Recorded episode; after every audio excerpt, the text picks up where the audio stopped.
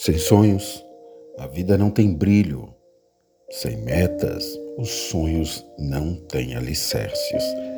Sem prioridades, os sonhos não se tornam reais.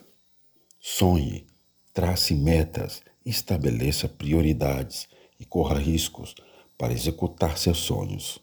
Melhor é errar por tentar do que errar por omitir.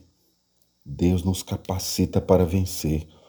A fé em Jesus Cristo nos faz enxergar a vida com otimismo.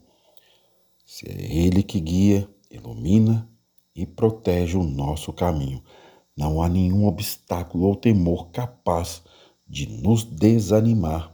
A vida é um constante recomeço, não se dê por derrotado e siga adiante.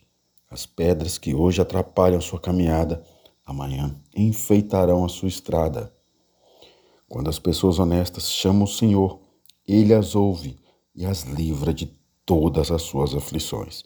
Ele fica perto dos que estão desanimados e salva os que perderam a esperança. Os bons passam por muitas aflições, mas o Senhor os livra de todas elas. Tenha um bom dia. Que seja lindo, que seja maravilhoso.